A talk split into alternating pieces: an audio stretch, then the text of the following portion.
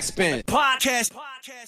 Moin, mein Name ist Emma und ihr habt eine neue Folge vom Backspin Podcast. Ich habe heute nicht nur einen Gast dabei, sondern gleich zwei. Und zwar John Known und HTN. Herzlich willkommen. Moin, moin. Hallo. Hallo. Ja, bei euch steht jetzt sehr bald, und zwar am, am Freitag schon, der Release eurer neuen Platte Kopf an. Wie hat sich denn so angefühlt, die Arbeit bisher daran? Harmonisch, wunderschön, tatsächlich. Ähm, das war das erste Album, was ich ähm, machen durfte oder wo ich dabei sein durfte, was ähm, wo man an einem Platz war oder an einer Örtlichkeit zusammen und dann mehrere Stunden zusammen verbracht hat, es zusammen aufgenommen hat, ausgearbeitet hat und ja, es war sehr schön. Es war ein gutes Ergänzen tatsächlich. Ja. Also ich habe es als sehr schön empfunden. Ja, für mich auch. Es äh, war eine runde, es ist eine runde Sache. Ähm, die Kreise werden weitergedreht. Mhm. äh, und es, ja, es, es, hat Spaß gemacht. Wir haben uns eingeschlossen für eine Handvoll Tage im Studio und ähm, es ging dann echt Schlag auf Schlag. Und äh, jetzt sitzen wir hier und es ist, ist alles, äh, alles eine gute organische Geschichte. Also hat sich, hat sich gut entwickelt auf jeden Fall. Das heißt, ihr habt auf jeden Fall auch viel, viel Zeit miteinander verbracht. Ähm, seid euch da nicht auf die Füße getreten gegenseitig, hoffe ich mal. Nee, der HTN, der hat ein Auto, der kann dann auch einfach mal schnell wegfahren, wenn es zu viel wird. ähm, und ich habe ja auch, also es ist, man hat sich, man hat sich gut eingegroovt auf jeden Fall. Ähm, ich glaube, wir haben uns jetzt öfter gesehen, einfach aufgrund dessen, dass ich wieder nach Hamburg gezogen bin. Um wir so mhm. zu sagen. Zwar nicht Tür an Tür wohnen, aber es ist dann doch schon näher, als wenn man durchs halbe ja, durch, durch, durch, durchs halbe Land fahren muss. Ähm, und so ging das, so ging das ganz gut. Ich glaube, wir haben uns jetzt mittlerweile, verstehen wir uns ganz gut, können uns ganz gut einander einschätzen und ähm, es passt. Was ich an ihm halt sehr schätze, ist, dass er sehr ehrlich ist und das hilft halt ungemein in der Zusammenarbeit und auch in der Kommunikation. Also wenn man nicht irgendwie so drumrum druselt oder sonst was und ehrlich sagt, was abgeht, was einen stört, was man gut findet und so weiter, dann das ist auf jeden Fall sehr wertvoll für mich persönlich. Und ich finde es sehr wichtig vor allem, besonders wenn man irgendwie ein Album zusammen macht oder überhaupt, auch wenn es nur ein Song ist, an dem man arbeitet. Du kannst ja nicht 100% hinter der Musik stehen oder hinter dem, was du machst, wenn du dich da irgendwie selber genierst, irgendwas zu sagen oder irgendwie, du musst schon selber bei dir sein, finde ich. Mhm. Und ich glaube, die Ehrlichkeit, die Ehrlichkeit, da haben wir gefressen. Das hört sich doch gut an. Ja, der Titel ist ja auch Kopf. Und ich habe mal in so alten Interviews gesehen, ähm, als du noch kein Album draußen hattest, sondern immer nur diese die EPs, ähm, dass du damals gesagt hast, okay, du brauchst ähm, du brauchst für ein Album ein richtiges Konzept. Und das klang damals schon wie, als würdest du dir auch wirklich einfach ein, einen Kopf machen. Mhm. Äh, passend. Ähm, ja, aber ich, das ging ja trotzdem relativ schnell, oder? Also es hat sich jetzt für mich gar nicht so angehört, wie als wäre das Album irgendwie was, wo man jetzt erstmal sich monatelang irgendwie einen Plan am, am Reißbrett gemacht hätte, sondern wie als wäre das relativ intuitiv entstanden, oder? Tatsächlich, da triffst du es eigentlich relativ genau, äh, intuitiv. Es, äh, ich glaube, was war das? Nach, am zweiten Tag, glaube ich, wo wir im Studio gesessen haben, hat sich mhm. einfach herauskristallisiert, dass da jetzt ein Album entsteht wie dieses Album heißen wird, was dieses Konzept dahinter ist. Es ist dann immer echt äh, in der Sekunde sozusagen. Hat Snap gemacht und dann haben wir uns darauf geeinigt und gesagt, okay, let's go, Kopf wird das Ding heißen. So und so sieht das Konzept aus. Und ähm, alles, was danach so konzeptionell tatsächlich passiert ist, ist eigentlich die Selektion der Tracks, die auf diesem Album drauf sind. Das sind so, okay, die sind stimmig, die passen miteinander. Ähm, wie so ein, wie so ein Mixtape, das von einem DJ kuratiert wird, fast schon, wo du sagst, okay, mhm. das die, die Inhalte greifen ineinander über, die Thematiken, die äh, harmonieren miteinander, Vocals und Beats sowieso. Ähm, aber es ist natürlich mehr gemacht worden, als jetzt auf der Platte erscheint. Und äh, es hat alles, hat alles eine Berechtigung, ja. Aber wie gesagt, ich, du hast, du hast recht. Ich habe damals gesagt, ja, aber das, im Kern tatsächlich war mein Ding, es musste sich richtig anfühlen es musste sich für mich anhören, okay, äh, anfühlen so, ich mache jetzt ein Album. Es musste nicht so, ich muss jetzt ein Album machen oder da erwartet man ein Album oder äh, die, der Manager, die Managerin sagt, da muss jetzt ein Album kommen, sondern eher so, mhm. das ist ein Song, der kommt aufs Album. Ja, nun hat sich halt leider, dass wir beide unendlich viele Songs gemacht haben. Also war es dann relativ leicht von an zu sagen, so ja, okay, let's go, wir droppen jetzt ein Album und es fühlt sich richtig an, weißt du? So, ja. So eine, ja. ja. Also ich glaube auch einfach, äh, wie sich das so ein bisschen auch ergeben hat, dass John jemand ist, den ich wahrgenommen habe, als der sich sehr mit allem beschäftigt, was um ihn herum passiert, was mit ihm passiert, was er sieht, was er hört. Und ähm, es geht viel um persönliche Eindrücke und Wahrnehmung auf dem Album. Und da war so ein bisschen auch, ja, also wie er gesagt hat, am zweiten Tag stand eigentlich fest, so, ey, pass auf, wir nennen das den Kopf. Und dachte, ja, okay, cool. Und hat sich für mich, er musste es nicht aussprechen, das hat sich für mich klar so dargestellt, weil er sich viel mit sich selbst auseinandergesetzt hat, reflektiert hat und so weiter. Und deswegen ist das so zusammengekommen. Und ich dachte, ja, passt, cool. Aber da muss ich tatsächlich sagen, also ähm, so weit konzeptionell habe ich gar nicht gedacht, ja. Ich habe einfach zu viele Tracks gesehen und gesagt, so, okay, wir nennen das mhm. Kopf. Und ich spoilere das ja jetzt einfach, die nächste mhm. Platte heißt Zahl und äh, dieses ganze Münzen, Artwork etc., das ist so alles in der Sekunde entstanden und dann also das finde ich schön, dass du das so siehst und dass du das für dich so entschieden hast. Ähm, aber von mir war das nie geplant. Ne? läuft, ist so, wie ich irgendwann mal geschrieben habe, dass alles läuft geplant war, aber alles läuft nach Plan war, aber nie geplant. Ne? Mhm. Ja, sehr schön. Ähm, apropos geplant, ich habe mir auch äh, die Musikvideos zu dem, äh, zu dem Album jetzt angeguckt, die schon draußen sind. Und mir ist da aufgefallen, dass bis auf das Musikvideo zu Neue Ballons war alles relativ so in der Natur gedreht. Also viel im Wald, auf dem Feld, so Wiesen, äh, sowas hat man da gesehen. Ähm, Habe ich mich gefragt, ist das so ein bisschen die Flucht aus der Großstadt, weil du du kommst ja auch eigentlich vom Land, ne? Ich weiß nicht, wie es bei HTN ist. Äh, teils, teils tatsächlich. Ich habe teils meine Kindheit auf dem Land, teils auch in der Stadt verbracht. Mhm. So, was war da der, der Background, dass ihr eher so äh, da ein bisschen rausgegangen seid? Ich glaube, da, da greife ich ein bisschen äh, weiter, hole ich noch ein bisschen weiter aus und sag, die ähm, das Visuelle etc., also alles, was um dieses Album herum entsteht und entstanden ist, kommt aus unserer beider Feder. Da war niemand, wo man outgesourced hat und gesagt hat, hier, Mr. Director oder hier, oder, oder, oder Frau Regisseurin, machen Sie doch mal bitte jetzt ein Video für uns.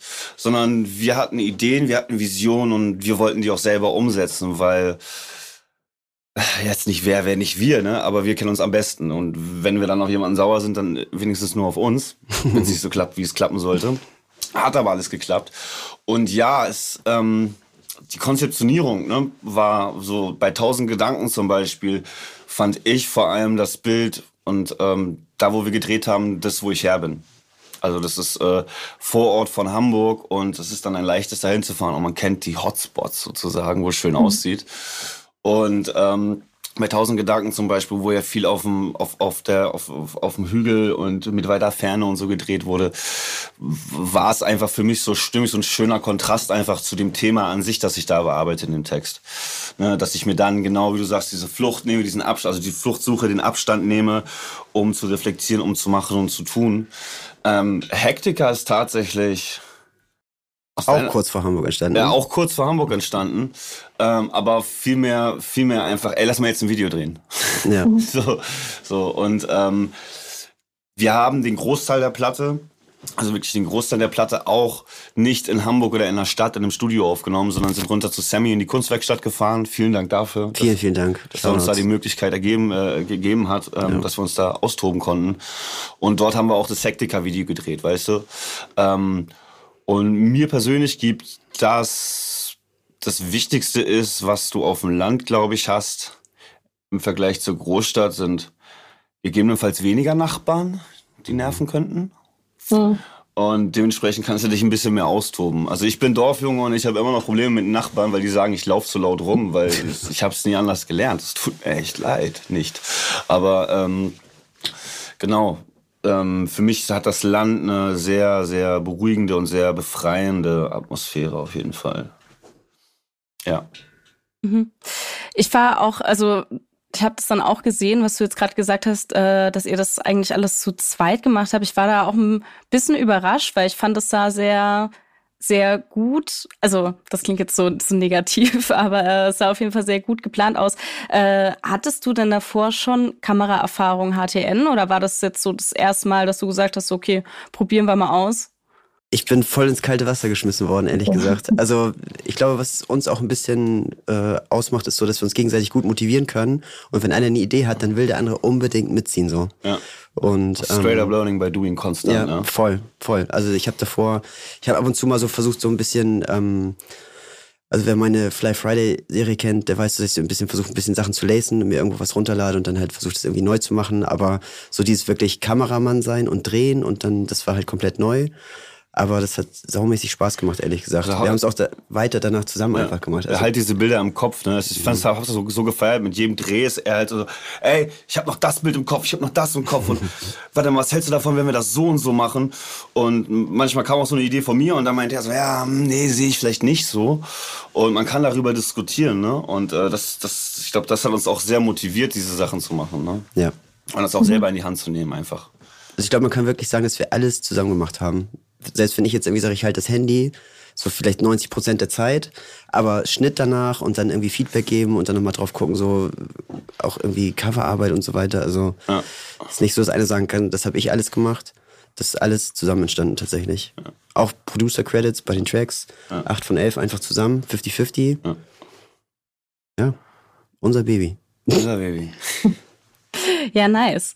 Äh, John, du hast ja vorhin schon gesagt, du bist jetzt wieder äh, in Hamburg. Du warst da vorher in Berlin. Warum bist du dann wieder zurück nach Hamburg gezogen? War es so ein bisschen äh, neues Kapitel anfangen? Naja, ein neues Kapitel, das, das wo ich her, ne? Das wo ich her. Das heißt wieder zurück zur, zur, zur Wurzel.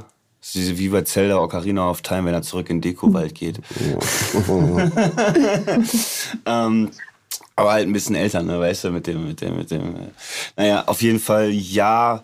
Es hatte mehrere Gründe. Es hatte vielerlei persönliche Gründe natürlich. Ich war über mit Berlin, so, ich hab, dort genug im Magendoktor in der Kneipe abgehangen. Ich habe genug in den Tag gelebt. Ich habe genug einfach, bin einfach genug damit rumgeschwommen.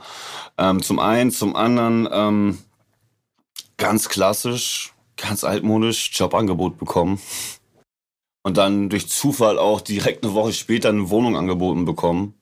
Dann war ich so, okay, komm, let's go. Also kriegst du nicht oft so eine Chance. Ähm, jetzt, ob es jetzt nach Hamburg ziehen ist oder irgendwo hinziehen ist, bietet dir jemand eine Wohnung an, die ist bezahlbar. Das ist schon ein Grund, ja. Das ist schon, das ist ehrlich. Und dann auch wieder zurück in eine Gegend, in der man sich gut auskennt. Das war auf jeden Fall ähm, ein Grund. Ja, ich, ich ähm, habe einfach in Berlin ab einem gewissen Punkt mein Ziel aus den Augen verloren. Und ähm, muss halt wissen, ich habe halt die letzten fünf Jahre echt nur Musik gemacht. Ich habe ähm, damals meinen Job gekündigt ähm, nach der ersten EP, nicht weil ich dachte, ich werde jetzt ein Superstar oder irgendwie sowas, sondern weil ich einfach keine Lust mehr hatte, in diesem 9-to-5 rumzuhängen und die Möglichkeit hatte, ähm, ähm, in die Musik reinzugehen oder in die Musikindustrie reinzugehen. Und dem war ich jetzt ein bisschen über. Das heißt ein bisschen, ich bin dem über. Ist auch, äh, glaube ich, großer Anteil, einen großen Anteil dazu beiträgt, warum diese Platte so geworden ist, wie sie geworden ist, weil warum wir auch alles zusammen gemacht haben oder beziehungsweise warum es wirklich so ein Teamwork, so ein seine, sein, sein Blut, Schweiß, Tränen, mein Blut, Schweiß, Tränen steckt drin, wir nichts outgesourced haben und so, weil das Ding wirklich ähm, rund, sich rund anfühlen sollte für uns selber in allererster Linie. Und nicht um irgendetwas zu bedienen oder um irgendetwas, irgendetwas zu erreichen oder so.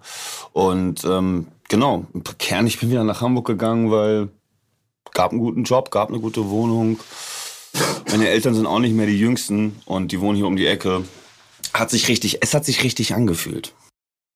Hm, Du hast ja schon, HTN hat ja auch schon gesagt, dass du dir jetzt äh, bei dem Album, dass da sehr viel Persönliches auch drin steckt und sehr viel äh, Gedanken, sehr viel ich, ja, das ist einfach der, der, der Wortwitz, äh, ist äh, sehr viel Kopf steckt drin, haha.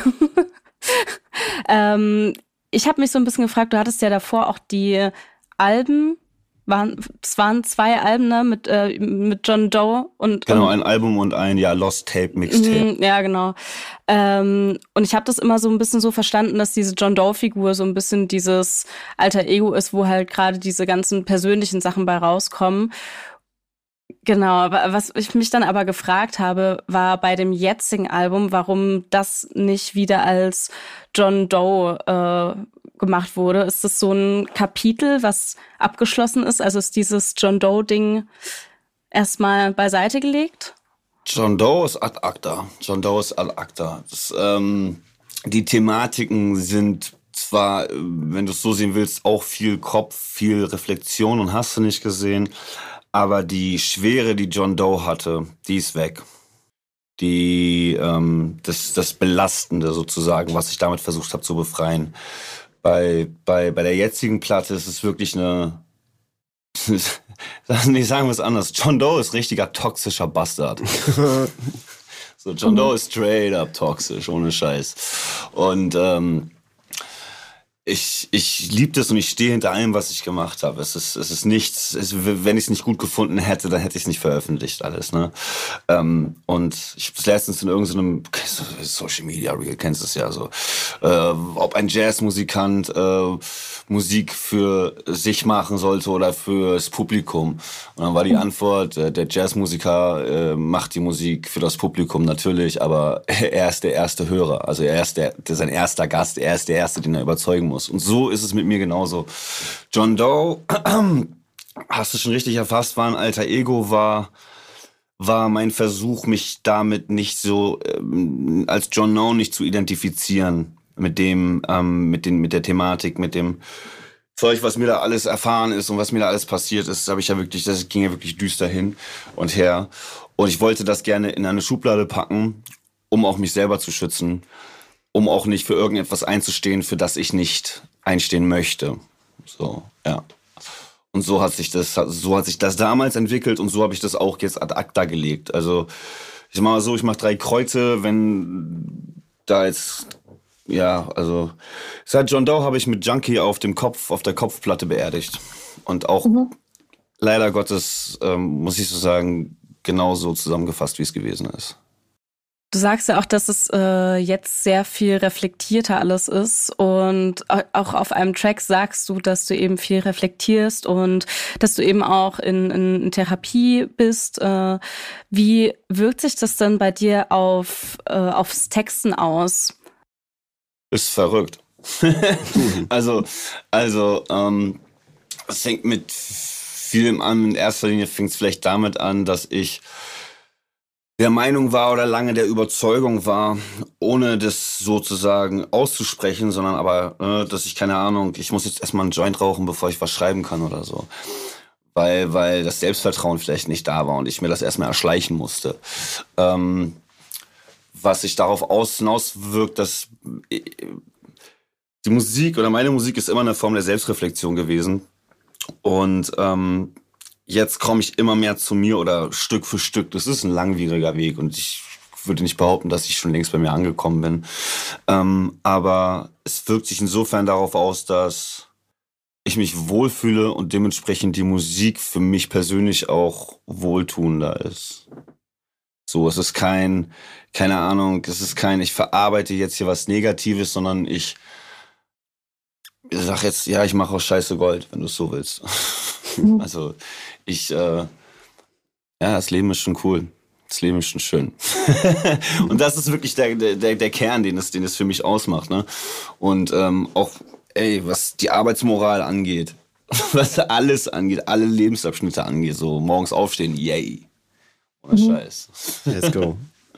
Aber ich äh, muss auch sagen, ich finde, man hört es auch sehr stark vom Sound her. Also was mir halt aufgefallen ist im Vergleich zu allem anderen davor ist, dass der Sound diesmal sehr viel ein bisschen, also minimalistischer ist, würde ich sagen, als davor. Es ist irgendwie einfacher und angenehmer zuzuhören. äh, so, so ein bisschen. Ähm, und ich fand auch, das passt einfach sehr, sehr gut. Ihr seid ja auch beide äh, bei, bei Crackpack äh, und äh, genau, habt euch da ja so ein bisschen darüber connected, wenn ich das so richtig äh, mitgeschnitten habe, oder? Crackpack ja. ist die Wurzel allen Übels. Shoutout an Figo Brasilevic. Er, hatte vor er hatte vor ein paar Tagen Geburtstag und es ist einfach nochmal einmal mehr klar geworden, wie viel der, der, der, der junge Mann für deutschen Hip-Hop, für die Kultur, für die Connection, für das Connecten national, international gemacht hat. Das ist Und noch machen wird, ehrlich und gesagt. Noch machen der wird. noch, also Es der kriegt ja auch nie genug, der macht die ganze Zeit Sachen und das ist beeindruckend. Also. Ja. Aber er hat genauso wie wir, genauso wie er, genauso wie ich, eine Reise hinter sich, die ihn jetzt erst, die ihn nicht jetzt erst, aber die ihn jetzt an den Punkt gebracht hat, wo er ist. Und so geht's dir auch, ähm, so geht's mir auch. Und das ist so schön, seine Freunde wachsen zu sehen, mit Freunden zu wachsen, an Freunden zu wachsen. Und ich finde, die, die, die Gemeinschaft zu pushen ist was echt Tolles. Und ja, ist der Kern für mich, so einer der Kernaussagen von Hip-Hop für mich. Keep it real. Äh, Wie, wie entstand denn äh, damals eigentlich deine Connection zu ihm? Zu Figup. Ja, das lasse ich mal ganz locker flockig runterbrechen. Ne? Also damals, ne, ich habe so, ich habe so mit 18, das ich muss ein bisschen ausholen. Ja? Ich habe mit 18 so, so so zwei Texte geschrieben. Ja, ähm, den einen gibt's sogar noch irgendwo auf Vimeo. Ja, also such den nicht, den wirst du nicht finden. Ich finde den auch nicht mehr, aber es gibt ihn, ich weiß das. Ähm, wo ich selber reflekt, wo ich angefangen habe zu reflektieren das erste Mal. Ich meine, ich mache seitdem ich 13 bin, schreibe ich Texte und mache diesen hibbidi hobbidi Kram und ähm, mit 18, 17, 18 wurde es so, ernster im Sinne von, ich reflektiere mich das erste Mal. So, da habe ich noch nie bei einem Psychologen gesessen oder irgendwas für mentale Gesundheit getan oder geschweige denn davon gehört. Ähm, und es hat mir nicht gefallen, was ich da geschrieben habe, ja. also habe ich es beiseite gelegt. Drei Jahre nichts gemacht, also nichts in der Öffentlichkeit, auf keine Freestyle Jam gegangen. Ich habe angefangen Veranstaltungen, ich war immer noch in der Musik drin, ich habe angefangen Partys zu schmeißen und so in Hamburg. Ähm, eines Tages ruft mich ein Bekannter an und sagte, ey John, hier im Stellwerk ist so eine Freestyle-Session und der Gewinner, der fährt auf Splash und darf da auftreten. Komm mal vorbei, mich zu supporten. Ich so, ja, mach ich, kein Ding. Habe ja eh nichts zu tun. So Hip-Hop, ne? Geh da hin und ich kannte den Veranstalter und die waren irgendwie, die hatten, denen fehlte irgendwie ein MC, ein Contestant. Das war End of the Week damals, boah, 2013 oder 14. Und ähm, ich wurde gefragt, ob ich da nicht mitmachen möchte. Ich so, oh, pff, warum denn nicht? So, lange Rede, kurzer Sinn. Figup war in der Jury. Ich gewinne dieses Ding. Überraschenderweise. Drei Jahre nichts gemacht, ne? Und ähm, Figo legt auf und er spielt so vier Stunden lang seine Beats und ich freestyle wie so ein wie so ein Besenkter da drüber. Mir den ganzen Hinterkopf so, boah, genau diese Beats wollte ich mein Leben lang haben. Was sind das für geile New York Beats? Und hast du nicht gesehen? Ich hatte keine Ahnung, wer Figo Praslewitsch war zu dem Zeitpunkt. Und das war die Zeit, wo er halt einer seiner ersten Peaks, weißt du so, wo er, wo er äh, mit Alles oder Nix und hast du nicht gesehen gemacht hat, dafür SSIO schon wieder Sonntag gerade raus war und so. Glaube ich, oder, oder rauskam dann später, kurz darauf. Ähm, und äh, nach der Session kam er und meinte, ey, fand geil, was du gemacht hast. Soll ich dir mal ein paar Beats schicken? Ja, Mach doch. wer auch immer du bist, go, Power Ranger. Und äh, auf einmal landen 60 Beats von ihm in meinem E-Mail-Postfach und ich bin so dicker. Dicker, jeder Beat so wow, wow, wow, wow, wow, wow. Und so fing das alles an. Und danach wir haben damals noch in Hamburg gewohnt und dann halt wirklich jedes Wochenende nach Berlin gefahren, zu ihm ins Studio und Mucke gemacht und Mucke gemacht. Also da ist eine EP draußen, aber das ist so ein Finger von zwei Händen, die wir gemacht haben. Und ähm, so haben wir uns kennengelernt. So haben wir uns angefangen, gern zu haben, äh, befreundet zu sein. Und seitdem, dann hatten wir zwischendurch mal Funkstille und hast du nicht gesehen. So das Übliche, die kleinen Querelen und so. Aber ähm, so habe ich Figo Brasilewitsch kennengelernt. Und heute kann ich behaupten, dass er ein echt guter Freund ist. Ich sehr dankbar dafür bin. Weil ohne ihn hätte ich Nali wahrscheinlich nicht kennengelernt. Und in Nali hätte ich HTN wahrscheinlich nicht kennengelernt. Und das ist nur ein kleiner, eine kleine Geschichte von dem, was man da, was man da mit Figup alles erlebt hat. Ja. Ist auf jeden Fall eine, eine sehr, sehr schöne Geschichte tatsächlich. Ähm, ich Ihr habt ja vorhin auch schon gesagt, dass ihr ähm, auch in Sammys Studio äh, aufgenommen habt, jetzt zur, zur Platte. Und du warst ja zum Beispiel auch bei dieser, ähm, bei dieser Freestyle-Session hier von ihm, da auf diesem, auf dem Schiff, wo auch Morlock Dilemma und so, also so irgendwie gefühlt die Hälfte der Deutschrap-Legenden. Ähm, Ich Ja, glaube, ich glaub, alle Deutschrap-Legenden. Oder, oder, ja, alle Deutschrap, also sehr, Couch sehr hat vielleicht gefehlt. Ähm, ja, wie hat sich denn jetzt für euch beide angefühlt, so in seinem Studio zu recorden? Weil als ich das so gesehen habe auf Instagram, dachte ich mir so, okay, krass, das ist schon, also ich weiß nicht, wie so mein, das ist halt schon so ein Held einfach für einen.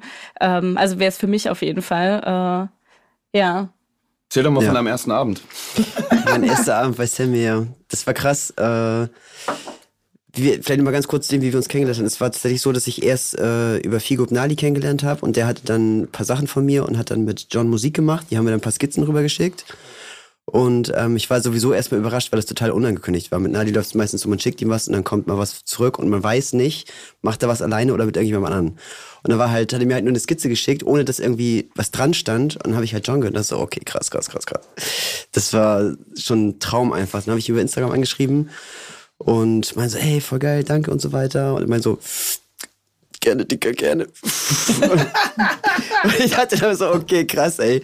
Nächsten Tag hat er mich dann angerufen und meinte so, ey, wir wollen ein bisschen Mucke machen bei Sammy und so weiter und komm noch vorbei. Und so, okay, krass, wie soll ich das machen? Und dann war ich an dem Samstag da und es war pure Überforderung einfach. Also Sammy ist auch einfach, den habe ich das erste Mal gesehen. Es gab früher äh, so eine, ich weiß nicht, ob es ein Festival war, aber auf jeden Fall war es ein Konzert, ein Tageskonzert, Flash hieß das in Checker. Hamburg. Flash ist so ein Festival, ne? Es Ich bin so, ich bin drei Jahre zu spät geboren, weil dann wäre ich auf dem Flash gewesen. Also ich wäre da hingegangen als Gast und so weiter. Das war so lange Zeit mein Denken so, nee, ich bin in so einer Scheißphase von Hip-Hop aufgewachsen. Jetzt, ich wäre mal drei Jahre äh, älter gewesen, hätte ich noch alle geilen Sachen miterlebt. Ich habe auch die Poster gesehen, Digga, aber war nicht da. Ja, Flash 2000 war auf jeden Fall Hammer. Also das war, da habe ich ihn auch das erste Mal gesehen, da waren alle, also fünf Sterne, eins, zwei und also, ja, das war auf jeden Fall geil. Daher wusste ich halt, wer das ist und war dann halt dort und dann ist einfach sein Zuhause da. Also das ist einfach, das ist unglaublich. Du bist bei ihm zu Hause und dann versuchst du irgendwie tagsüber so das zu überstehen. Die machen Mucke über deine Beats und denkst, ja, okay, was soll ich denn überhaupt machen? Ich habe dann zwischenzeitlich auch einfach Clash Royale gespielt, wo ich dachte, okay, ich weiß nicht, was ich machen soll gerade. Ich fühle mich einfach fehl am Platz so. Und dann waren wir abends halt, weiß ich noch, hast du noch was gekocht? Hast du Reis mit Pak Choi gemacht? Das war sehr lecker. Oh ja, nice. Und ähm, saßen wir halt am Tisch und dann, weiß ich noch ganz genau, ich saß ganz links, hab nur auf meinen Teller geguckt, hab gegessen. Und dann hat Sammy halt drüber geguckt so und meine so, du musst auch Beats. Ich, ja. Und ja, das war einfach krass, ey. Und dann hat er sich ein paar Sachen angehört. Und also es war unglaublich einfach, aber es war pure Überforderung einfach. Weil es war gefühlt von minus fünf auf über 100 so. Und also, ja, war krass auf jeden Fall. Und so haben wir uns dann kennengelernt und dann bist du sogar auf die Idee gekommen, dass wir einfach die Skizzen oder die Ideen, die wir hatten, so, dass wir die ausformulieren sollten und dann das bei ihm auch machen sollten. Und dann waren wir in zwei Sessions da. Ich glaube, insgesamt waren es acht oder neun Tage oder so. Und das war auch das erste Mal für mich, dass ich, wie gesagt, mit jemandem in einem Raum irgendwas gemacht habe, länger an etwas gearbeitet habe, nicht nur was Sachen rumgeschickt habe. Und neben dem Musikmachen hat man halt sich sehr viel unterhalten. Man hat zusammen, man war einkaufen, man hat irgendwie da ein bisschen Abwasch gemacht, dann hier und da Tisch gedeckt und so weiter. Es war einfach, es war super Zeit und draußen einfach draußen gesessen bei gutem Wetter. Es war April, es war sonnig, das weiß ich noch ganz genau. Und es ist einfach, also mir bleiben tatsächlich eher so die Momente hängen, wenn man auf dem Dorf bei Edeka steht und sagt so, okay, wir brauchen Cherry-Tomaten, wir brauchen rote Zwiebeln und ich hole schon mal den Basilikum. So, das sind so die Sachen, Ja, aber das ist einfach, ja, das verbinde ich eher damit, so einfach eine gute Zeit und mit einem Freund einfach rausgegangen zu sein, so. Das ist das, was ich damit verbinde. Super Bogen, den du geschlagen hast, weil Sammy habe ich ja, also ich bin ja das erste Mal in Erscheinung getreten auf Sammys Mixtape, eine gute alte Zeit. da, ähm, ich weiß, ich kenne Sammy jetzt auch schon oh, zehn Jahre, ne? Das ist schon verrückt. Das kann man schon, das kann man sich gar nicht vorstellen. Und ich weiß auch noch genauso wie du deine, deine erste Begegnung. Ähm, ich war so die ersten zwei Male, die ich ihn getroffen habe, so dermaßen starstruck. Ich war so, Bro, ich kann alle deine Texte auswendig. was mache ich hier eigentlich? Ich habe noch nicht mal was veröffentlicht gehabt. Weil mein da, damaliger äh, guter Freund ähm, war spontan sein Tour-DJ. Also ist spontan für Mixwell eingesprungen für ein paar Dates. Und da gab's so die ersten paar Demos, nachdem ich mich mit Figup da mal connected habe, weißt du? Und ähm, der hat es so hart gepusht die ganze Zeit im Tourbus. so wirklich rauf und runter. Bis Sammy irgendwann fragt, ey, dieser Motore, wer ist denn das eigentlich? und ähm, so hat man sich kennengelernt und auf einmal so, boah, Sammy. Und ich meine, ich habe ich hab von, von seiner alten Crew, von der hier, von der Mongo-Clique, habe ich ein Tattoo, weißt du, so, weil so prägend war, die Kram, war, war der Kram für mich so. Und äh, er ist bisher der Einzige, der das gesehen hat und direkt gecheckt hat. Ich so, ist das eine 13? Ist das 13 für die Mongo-Clique? So, Brother! Tschüss. Aber ich habe ich hab für meinen Teil, und das ist, glaube ich, auch ganz wichtig für so eine Freundschaft mit so einer Legende oder mit, überhaupt mit Legenden, mit Leuten, zu denen man hochschaut. Ich habe irgendwann gecheckt, und das hat aber auch zwei Jahre gedauert. Ähm, ich sitze mit dem an einem Tisch. Der sitzt mit mir an einem Tisch. So, egal wie hoch ich den sehe und was, auf was für einem Level, auf was für einem Podest ich den stelle. Er bat mich, mit auf diesem Podest zu sitzen, mit da zu sitzen, mit, mit beim Barbecue zu sein, mit, äh, äh, mit ihm zu reden und so weiter. Und so hat sich das bei mir Gott sei Dank irgendwann so ein bisschen entspannt. Und seitdem gab es dann Nächte, die wir da gesessen haben und Flows analysiert haben von Amis oder so. Das ist so schön. Er ist, er ist mindestens genauso ein Nerd wie, wie, wie ich. Oder ich bin mindestens genauso ein Nerd wie er. Er ist auf jeden Fall das ist auch so diese alte Schule, so wie ein Mirko Machine, den du in jeder Sekunde des Tages anrufen kannst. Ey, das und das, wo kommt das und das her? Und der kann dir sogar sagen, hier, das ist der Track von DJ Premier, B-Seite, vierter Track, 30. Sekunde. und ja, so ähnlich ist Sammy. Sammy ist auch ein unglaublich bewanderter Mensch, was die Hip-Hop-Kultur angeht und überhaupt. Und die Möglichkeit, dass er uns diese, diese Möglichkeit, dass er uns da in seine heiligen Hallen reinlässt, mhm. ist wirklich etwas etwas sehr, sehr Wertvolles. Vor allem auch für ihn, der, der er ist für die Hip-Hop-Kultur. Weil ich sehe immer wieder auch äh, andere bekannte oder befreundete Rapper oder Crews, die da drinnen sind und äh, denen er einfach die Möglichkeit gibt, sich da auszutoben, weil er ganz genau weiß, was er da hat und unglaublich, dadurch unglaublich viel der Kultur wieder zurückgibt, meiner ja. Meinung nach. Ja, nice. Das ist, äh, das, das ist Hip-Hop, mehr oder weniger. Klingt. Und, äh, Hip-Hop lebt. Klingt schön. klingt sehr schön. Äh, ja, du hast äh, vorhin auch schon gesagt, und du hattest es auch bei äh, Sina Lu äh, erzählt, als ihr letztens bei denen wart, ähm, dass du ja früher mal einen Vertrag hättest, hattest und wenn du könntest, äh, du diesen nie unterschreiben wollen würdest. Und ähm, jetzt hast du ja von auch schon erzählt, hast du auch einen Job und fährst nicht mehr so diesen Fulltime-Musiker-Lifestyle.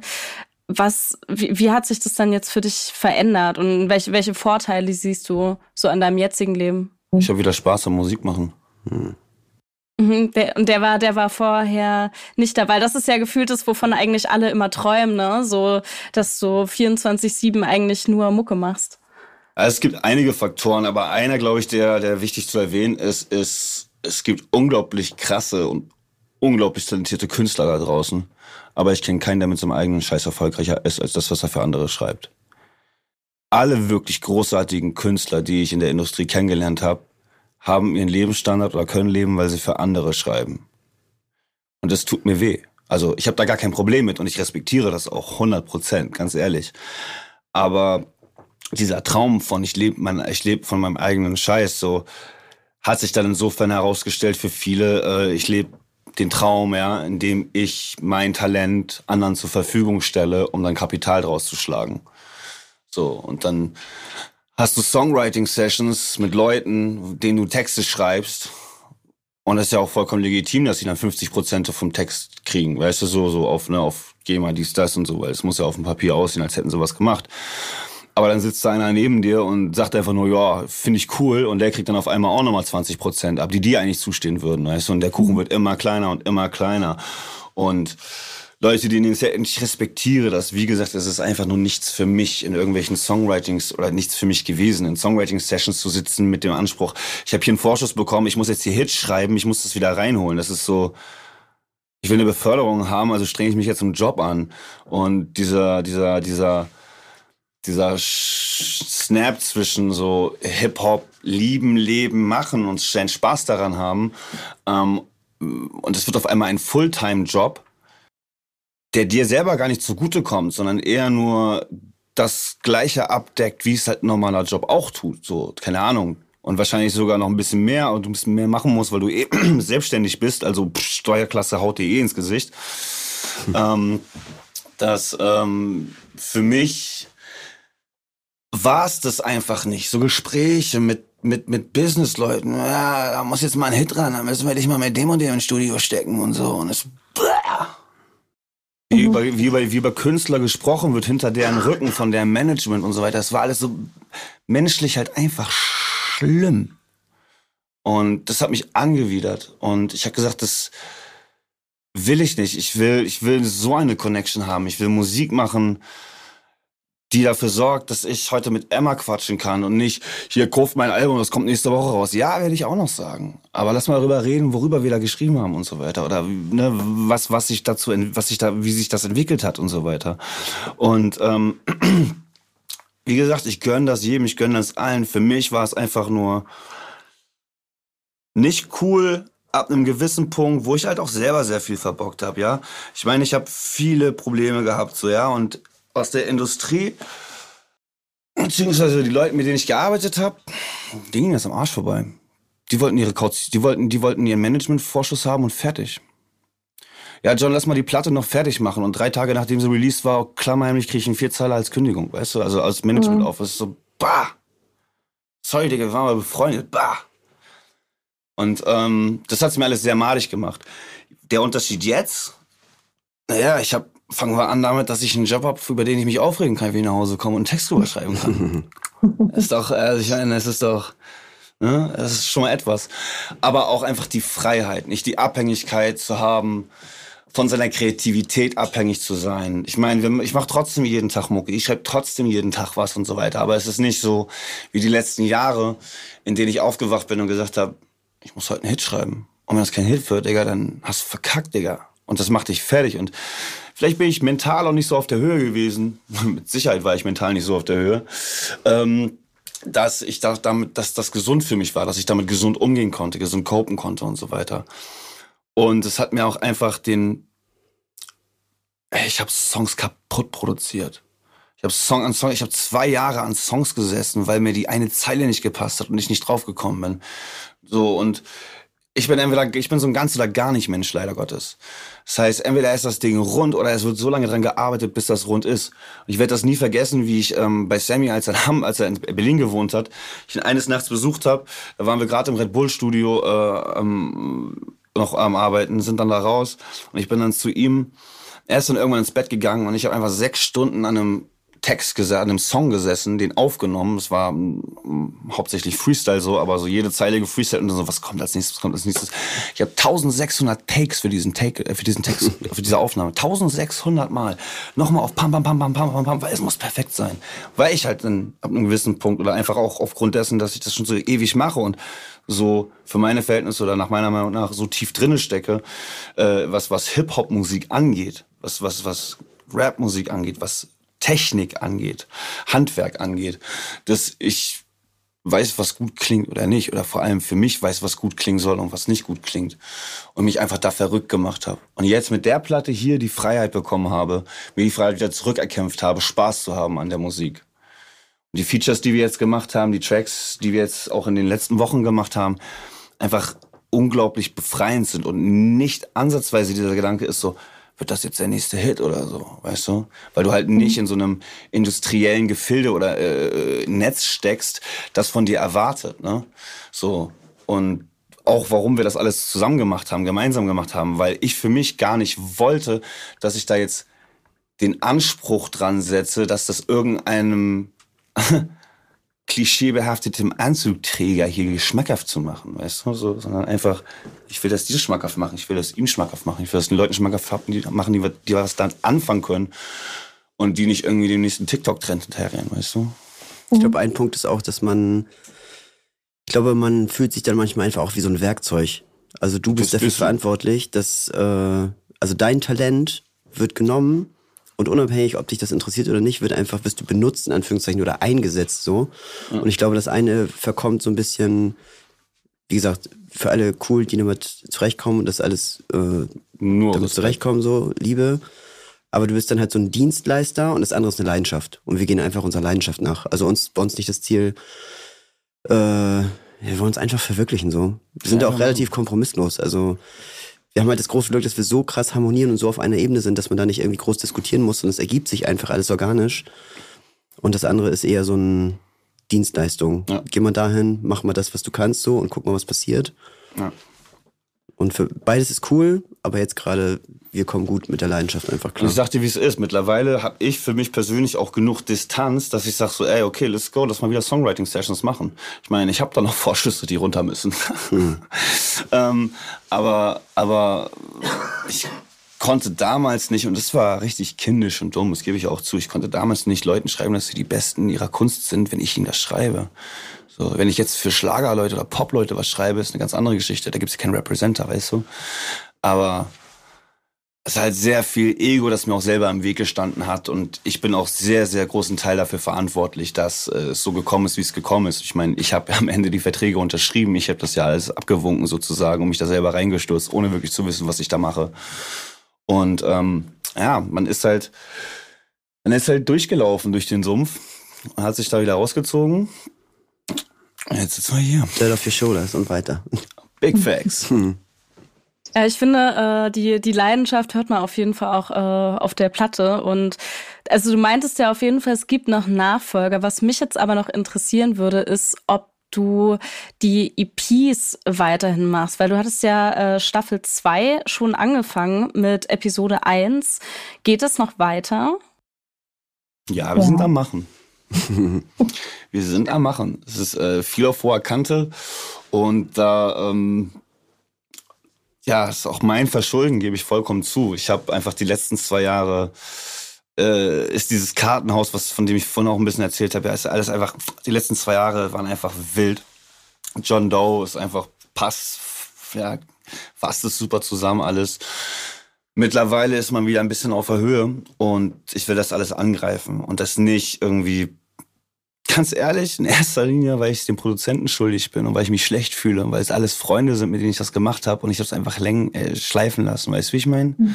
So, also Episode 1, äh, Staffel 2, Episode 1 mit Lie Raw war eigentlich nur der Anfang, weil eigentlich haben wir noch zwei weitere Episoden rumliegen.